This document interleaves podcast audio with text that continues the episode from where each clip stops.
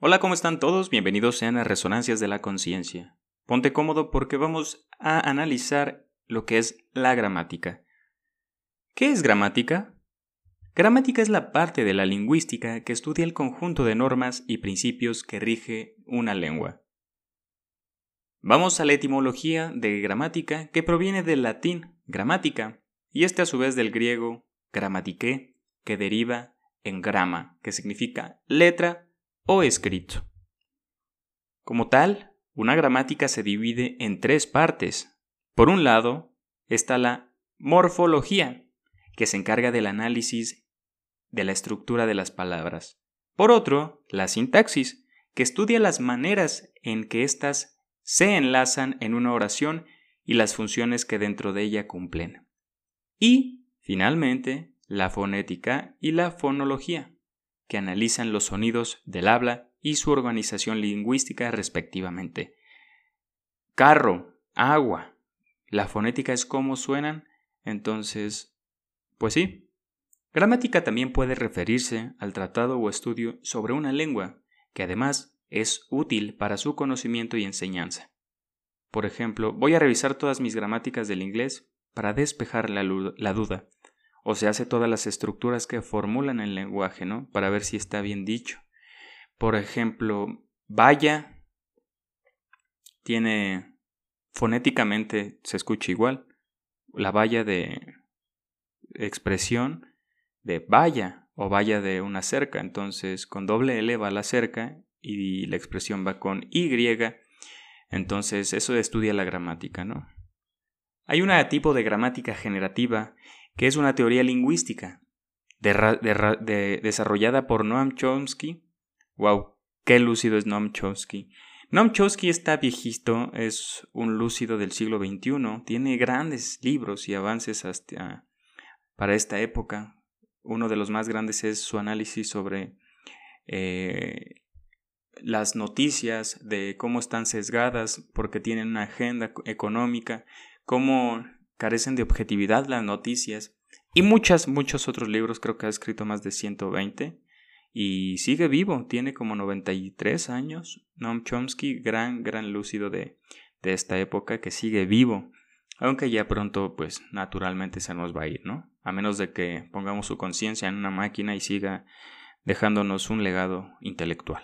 Pero bueno, gramática generativa es una teoría lingüística desarrollada por él, por Noam Chomsky, que, a partir del estudio de la sintaxis de las lenguas, procura explicar cómo el ser humano consigue generar una serie infinita de, de oraciones gramaticalmente correctas partiendo de un conjunto finito de reglas y recursos. Gran parte de lo que estudia Chomsky es, o de lo que van sus ensayos es de la lingüística. En este sentido, la gramática generativa sería aplicable al estudio de cualquier lengua, pues postula que todas las lenguas tienen mecanismos básicos de funcionamiento que les son comunes, diferenciándose solo en fonología y léxico, así como en aspectos específicos de la sintaxis. Por ejemplo, el italiano, el francés, el español, el castellano, em, son lenguas muy similares, ¿no?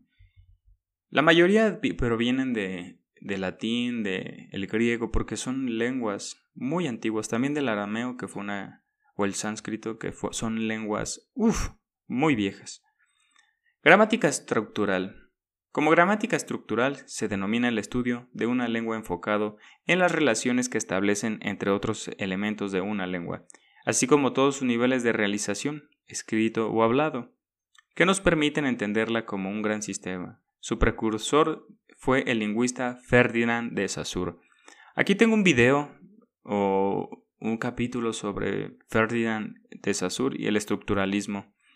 El lenguaje es muy interesante porque el lenguaje nos usa a nosotros para transmitir ideas. Por ejemplo, la mente funciona.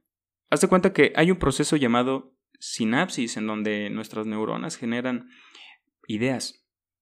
Entonces, nuestras ideas viven en nuestra mente de manera abstracta. Entonces, una manera de aterrizarlas y darles vida es mediante un lenguaje. De, es la estructura que conduce al entendimiento de esa idea abstracta. O sea, es como una representación de algo que está en nuestra mente, ¿no? Entonces la mente busca el lenguaje para estructurarla. Puede ser verbal, puede ser artístico también. Verbal sería la, la manera más adecua. Inclusive el psicoanálisis usa el lenguaje porque la palabra mata la cosa.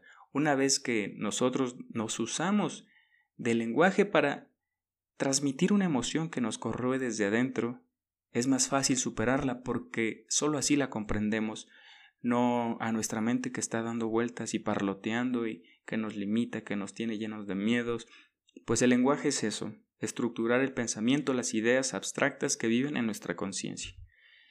Gramática tradicional.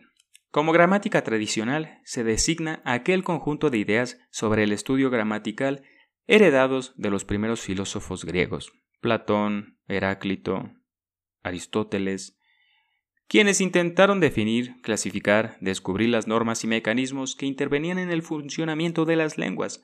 Recordemos que antes existían diferentes lenguas y más en esa península donde se encuentra Italia, España, eh, está muy conectado con el continente africano también.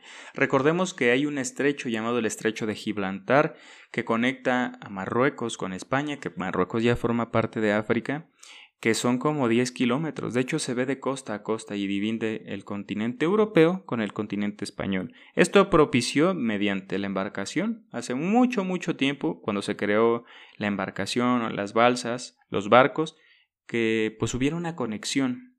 Eh, los fenicios se, se tiene datado que fueron los artistas que producieron las mejores balsas con una resina de pescado, me parece, hacían que no se colara el agua dentro de ellos y surcaron los mares. Fueron las primeras civilizaciones que, que navegaron eh, las costas. Entonces, si no entendemos por qué el origen de la humanidad, por qué todos los acontecimientos históricos, la mayoría han sucedido en esa parte de, de Italia, Grecia, em, Francia inclusive, es porque están muy juntos y al ladito está el continente africano, o es como un camino, ¿no? Imagínate en la glaciación, todo esto pudo haberse congelado y caminarlo, cruzarlo caminando.